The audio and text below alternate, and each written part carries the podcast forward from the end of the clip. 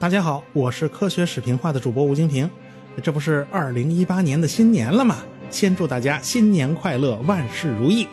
这一期啊是个小彩蛋，既然是过节嘛，我们就来讲点轻松的话题，咱们讲讲音乐中的铁路。要知道，一八三零年，利物浦和曼彻斯特之间建立了第一条真正意义上的近代铁路。英国立刻就开始了大面积推广啊，当时的英国金融资产就大量进入铁路行业，很快呢就开始向欧洲大陆和美洲蔓延。美洲的铁路发展也是非常快的。到1837年，奥地利建成开放了维也纳到克拉科夫铁路线的第一段这一段就是从维也纳到博热斯拉夫，这是欧洲大陆上第二条采用蒸汽机车的铁路线。第一条呢是布鲁塞尔到安特卫普之间的铁路，第一段呢先到梅特伦，是一八三五年五月五号建成的，到第二年一八三六年五月三号，梅特伦和安特卫普之间开放。这在当时啊，欧洲已经有了不少铁路了，要么就是马拉货车啊，都不是蒸汽机车，要么呢就是蒸汽和马拉这个混合着用，单纯走蒸汽机车的铁路也最早就是这两条了。所以一八三七年。奥地利著名的音乐家老约翰施特劳斯就写了一首《铁路圆舞曲》，这也算是有史可考的第一首描写铁路的音乐，就是为了庆祝奥地利第一列蒸汽火车顺利开行而写的。老约翰施特劳斯是这个辉煌的音乐家族的大家长，就是从他开始，逐渐掀起了欧洲的圆舞曲热，这是那个时候的流行音乐啊。非常优美欢快，这个家族的社会地位呢也非常高。既然常写流行音乐，那么有个大小庆典什么的，都会找他们家成员啊写两首曲子助助兴。所以他们家族的音乐在欧洲流传就非常的广。现在大家听到的这个背景音乐呢，就是这首《铁路圆舞曲》。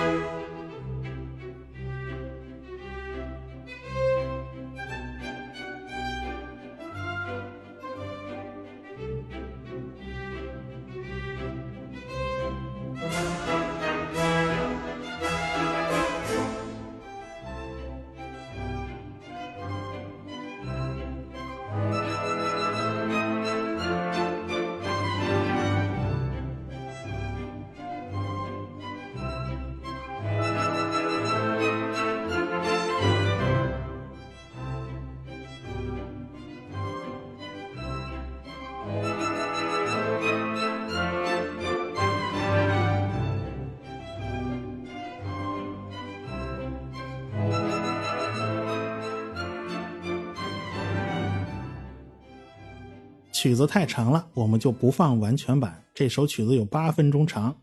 施特劳斯家族写的曲子呢是非常热门、非常流行。当时有不少的乐队呢也都在演奏他们的曲子。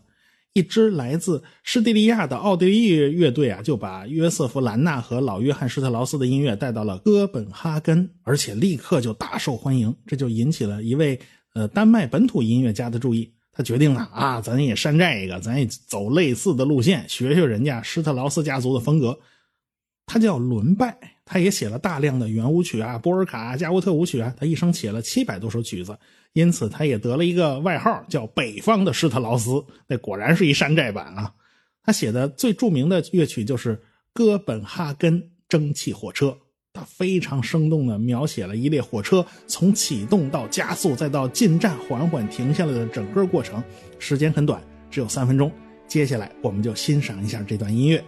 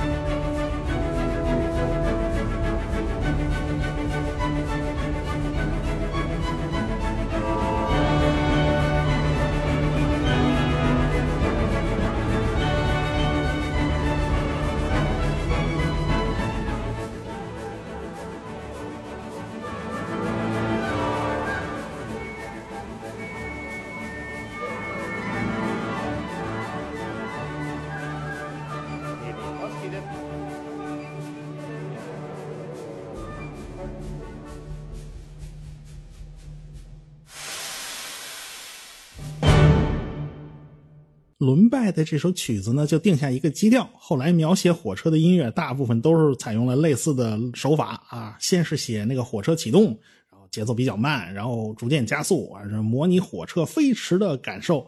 到结尾部分呢，再描写一下火车到站、缓缓停下来的这个过程。基本上这就成了一套路了啊。一八四四年，法国的钢琴家阿尔肯就写了一首钢琴曲，标题就叫《铁路》。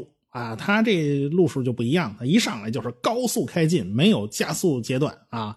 呃，这曲子也比较长，我们也就不放完全版了，听一下开头，大家也就明白是怎么个意思了啊。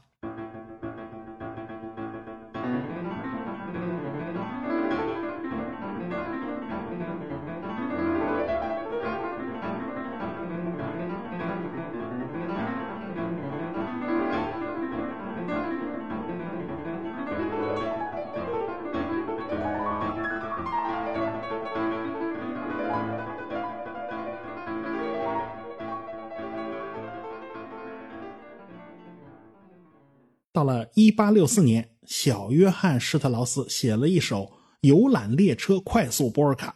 这个小约翰，我们是需要膜拜一下的，毕竟人家是圆舞曲之王啊，比他老爹还牛啊！果然是出手不凡。他为工会联盟的一场大型舞会就写了一首曲子，灵感就来自于奥地利的南方铁路。这条铁路在塞莫林这一段是标准的高山铁路，建造的时候非常困难。起始站呢，海拔四百三十六米，但是仅仅二十九公里之后就升高到了八百九十五米啊！全程有十六座大型高架桥，一百二十九座桥，十五条隧道连接，其中最长的隧道有一千四百三十一米。一八四八年开工，一八五四年建成。从奥地利的维也纳到塞莫林这一段全长四十一公里，现在这段铁路已经成了世界文化遗产了。周边的地形非常复杂，当然景色也非常优美。铁路工程与阿尔卑斯山是浑然一体。小约翰施特劳斯的这首曲子是三分半钟，下面就请大家好好听一听。这首曲子可是名曲啊。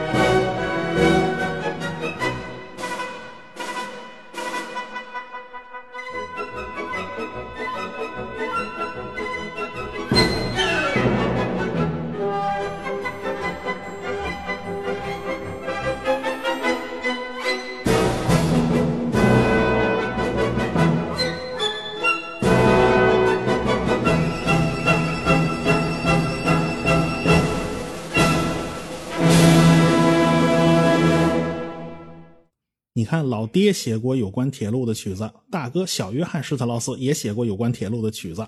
那弟弟爱德华·施特劳斯他也不甘示弱，他1869年写了一首叫《火车启程》的快速波尔卡。哎，这曲子是非常欢快，生动地描写了火车启动的场景。施特劳斯兄弟描写旅行啊，这个旅途啊，这种曲子非常多。但是实际上这哥几个都很宅。1872年，小约翰·施特劳斯应邀去美国走了一趟，本来他也不想去，他觉得美国那地方粗俗野蛮，没文化，真可怕。那架不住人家给钱给的多呀，人家老美开了十万美元的天价。所以他就创了个世界纪录啊！他去美国以后，指挥一万人演奏蓝色多瑙河，设了好多个分指挥，否则这活儿都没法干呢。这种场面我实在是不敢想象。万一各种乐器他没法精确同步，那么演奏效果也就跟群殴差不多了。反正这施特劳斯一路担惊受怕啊，他生怕自己把自己牌子给砸了。不过呢，最终效果还不错。美国那个时候正是快速崛起的上升期。那美国人是活蹦乱跳、充满了野性的，这让欧洲来的施特劳斯啊就非常的不适应了。下面我们就听一下爱德华·施特劳斯的这首《火车启程》快速波尔卡。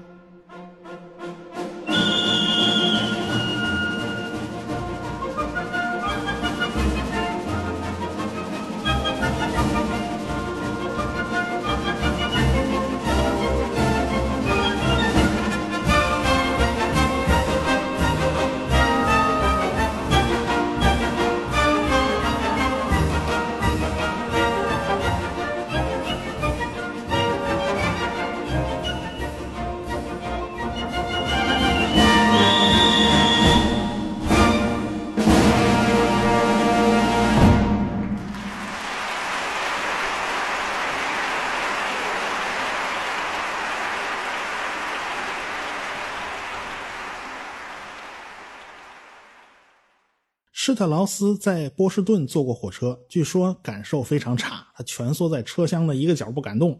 呃，我怀疑他晕车。虽然他们家给火车写了不少的曲子，但是他们家族并不喜欢坐火车。真正喜欢坐火车的是捷克作曲家德沃夏克啊，有事没事他就往火车站跑，特别喜欢盯着蒸汽机研究啊。那可惜他没写过任何一个跟火车沾边的作品，这也算是一种遗憾吧。不过某些曲子里面你能听出点火车的节奏，不过这个可就全凭个人的感受了啊，这这不一定，他反正也没明说，对吧？到一八九五年，法国的卢米埃尔兄弟在巴黎的一个咖啡馆地下室放映了世界上第一批影片。某一天，他们放映了一部火车进站的片子，还特别请人写了一首钢琴配乐。现在大家听到的这个背景音乐啊，就是这首。结果一开演，那咖啡馆里的人呢，全吓跑了。他们以为是真的火车冲进来，呃，结果就全场只剩下钢琴师在一遍又一遍的弹着这首曲子。这拿了钱不能不干活是吧？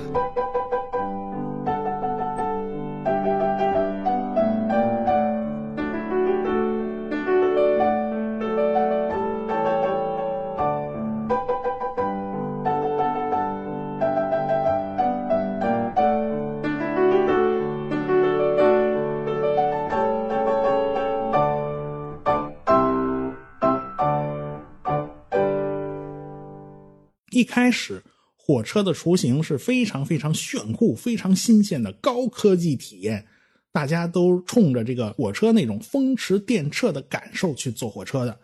后来就就逐渐平淡了，也不再那么浪漫呐、优雅，这都不挨边了啊，就变得越来越拥挤。